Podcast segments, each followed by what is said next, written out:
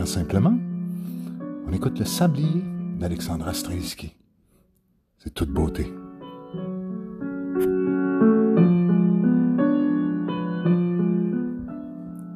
Il se fait déjà huit semaines qu'on est ensemble. Comment ça va, vous autres? Huit semaines? Toujours confinés? Respectez toujours les règles? On fait toujours bien ça? On prend soin de soi? On prend soin de son intérieur? J'essaie aussi du mieux que je peux. Et aujourd'hui, je vous, euh, je vous confie quelque chose de bien, bien personnel. Le testament spirituel que j'avais écrit en 2003. Puis je me disais, ben, s'il y en a qui ont du temps, puis qui se demandent quoi faire, confinés comme ça, ben, ça peut être une idée, coucher sur papier.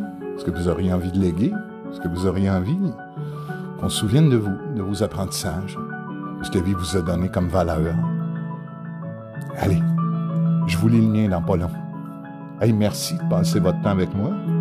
C'est donc bien fin. C'est pour ça que je vous aime.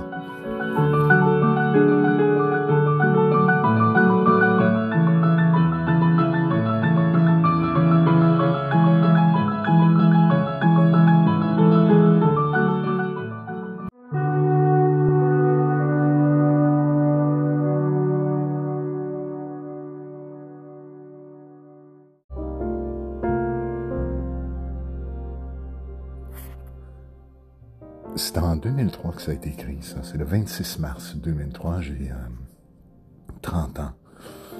Tout près d'avoir 31. Je vis un sale moment de vie. Je suis en thérapie. Tout va mal. Tout s'effondre. Et ça fait deux mois que je suis converti au bouddhisme à ce moment-là. Et il s'éclaire en dedans de moi plein de choses.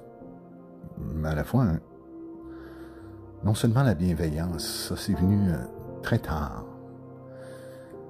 Mais ce qui s'éveille surtout, c'est un énorme sens des responsabilités, un énorme besoin de, reculer dans le temps, de repasser les événements pour lesquels j'accusais telle et telle et telle personne d'avoir écrasé ma vie, d'avoir fait s'effondrer ma vie. Et tout à coup, je reprenais avec amour, avec empathie, avec compassion mon sens des responsabilités. Et je couche sur papier euh, un message à mon fils euh, à l'époque. Félicien n'était pas arrivé. Et j'étais, euh, j'étais séparé, je suis encore séparé de la maman de son fils. la même chose pour Félicien. Et, j'écris donc le 26 mars 2003 un testament spirituel, ce que j'ai envie de léguer comme compréhension. Et quand je l'ai relu, euh, il y a quelques mois, je me suis assis, et 2003, ben, ça veut quand même dire hein, qu'on est 17 ans plus tard. Mais savez quoi? J'ai pas envie de changer une seule ligne de ce qui est écrit. Je vous le lis tout de suite dans le prochain segment. je vous remercie de prendre le temps d'écouter ça. Puis, savez quoi? Ça peut être un exercice le fun à faire. Si demain matin la vie vous chopait par un drôle de hasard, auriez-vous pris le temps d'écrire quelques lignes pour qu'on se souvienne de ce que vous avez, vous, appris? Ça peut être de quoi de pas pire à faire pour les jours qui restent de confinement.「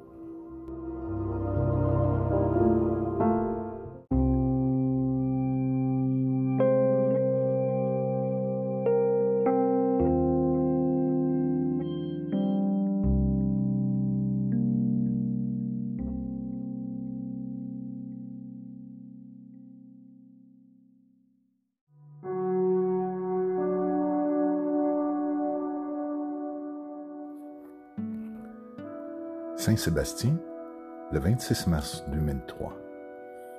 Testament spirituel de Martin Comeau.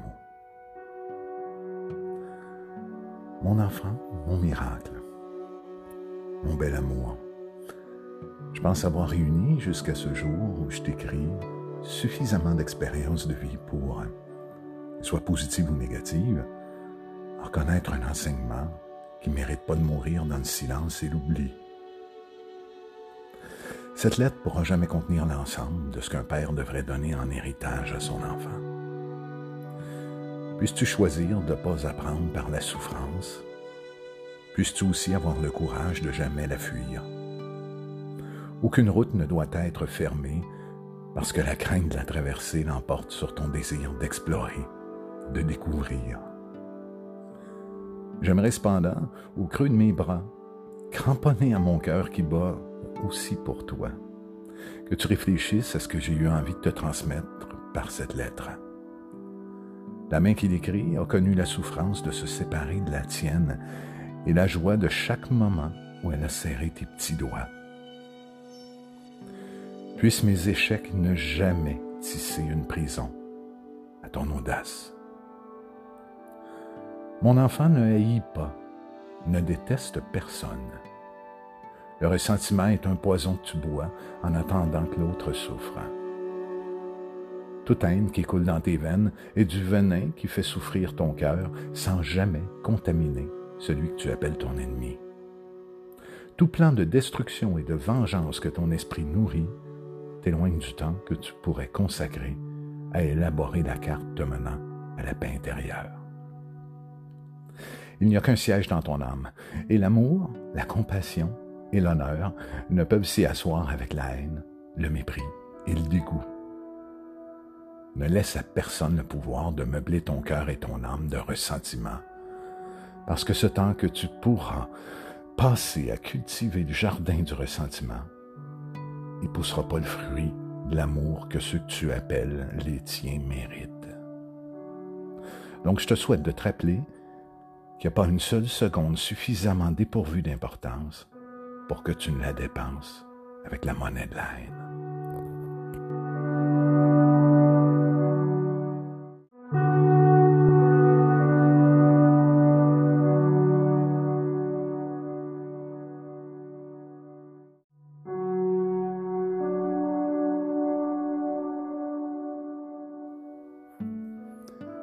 Puisque maintenant je t'ai parlé de l'importance de préserver la place de l'amour dans ton être, permets-moi de te parler du sens qu'il y a pour moi, qui me semble celui. C'est à souffrir la perte de ta mère que j'en ai compris l'importance incalculable, le véritable amour. Aucune personne n'a de plus grand pouvoir de te faire souffrir que la quête insatiable et égoïste qui est celle d'assouvir tes désirs. Puisses-tu comprendre que tu as besoin et droit à l'amour, mais qui n'est pas du tout indispensable que tous t'aiment. Désirer toute chair, qui sont d'ailleurs que dans le cœur de celle que tu aimes, te fera perdre la nourriture de ton besoin authentique. Le désir de mille caresses venues de mille mains diluera l'amour. Que l'on t'aime est un cadeau de la vie. Travaille autant que faire se peut pour le conserver. Mais sache en contrepartie accepter de le perdre un jour. Travaille autant que faire se peut pour le conserver mais sache en contrepartie accepter de le perdre un jour.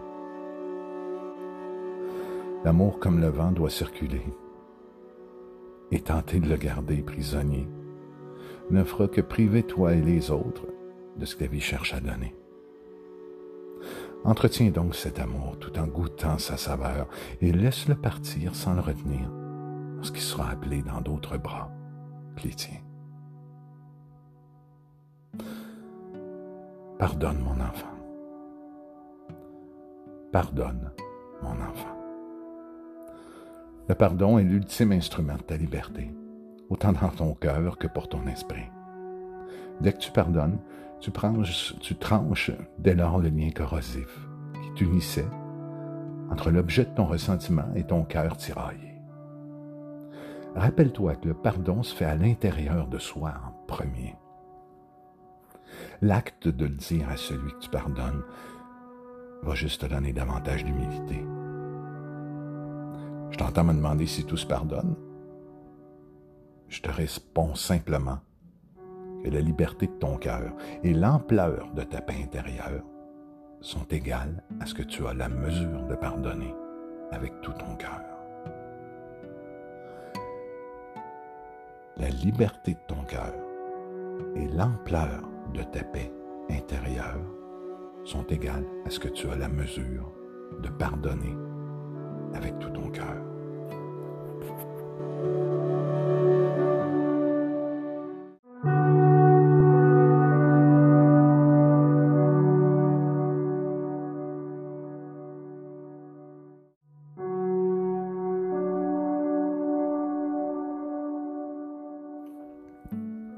Puisque je te parle de liberté, laisse-moi te parler du moment présent. De tout temps, l'homme a été prisonnier. De barreaux qu'on lui a imposés. Ou de prisons qu'il s'est lui-même créées. Pourtant, l'histoire a démontré qu'un cœur en paix et qu'un esprit libre peut s'épanouir, se révéler bien au-delà de toute frontière, aussi proche de ton corps soit-elle quelques portes qu'on leur enferme sur toi. Dès que ton cœur, dès quand ton cœur, tu choisis d'être libre, tu l'es.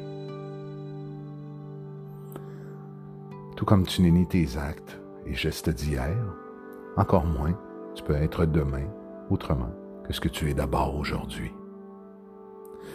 Puisque juste maintenant que tu peux ressentir le bonheur, à quoi bon remettre à plus tard les efforts que tu dois faire pour y arriver. Attendre demain pour poser un geste qui te demande un effort, c'est comme un piège sur la route que tu t'es toi-même posé en te disant que c'est pas grave, que tu dois t'y mettre les pieds à un moment donné. Le sage est celui qui sait désamorcer chaque piège à mesure que la vie les met sur sa route non celui qui lance un peu plus loin, croyant naïvement qu'à mesure qu'il avance, il va avoir la force de les éliminer tous à la fois. Fais maintenant avec ta puissance du moment présent ce qui doit être fait dans ta formidable quête du bonheur. Lancer sur demain la pierre qui est devant toi aujourd'hui fait juste édifier un mur entre toi et un futur heureux.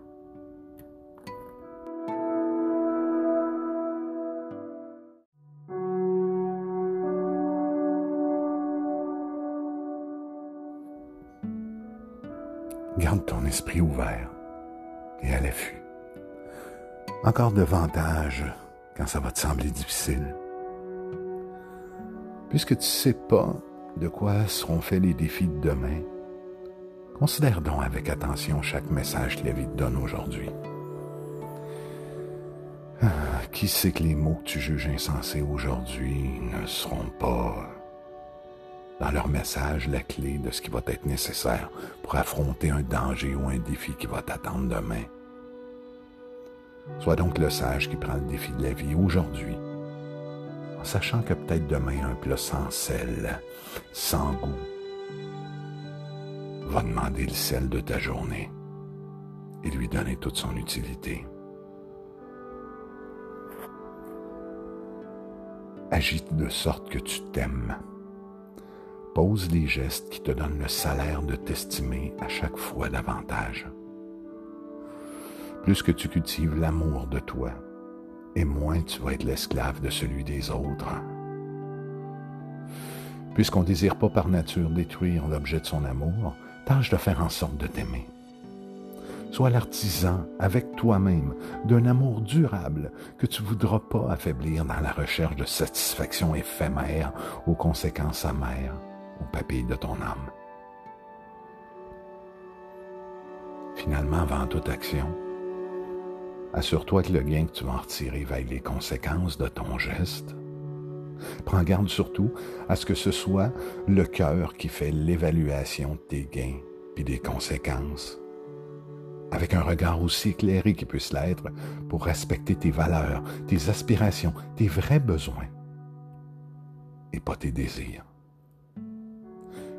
Puisses-tu, en conclusion, faire passer tes choix par le filtre de l'humilité? Parce que je t'aime, mon enfant. Je t'aime, mon enfant, mon miracle. De papa.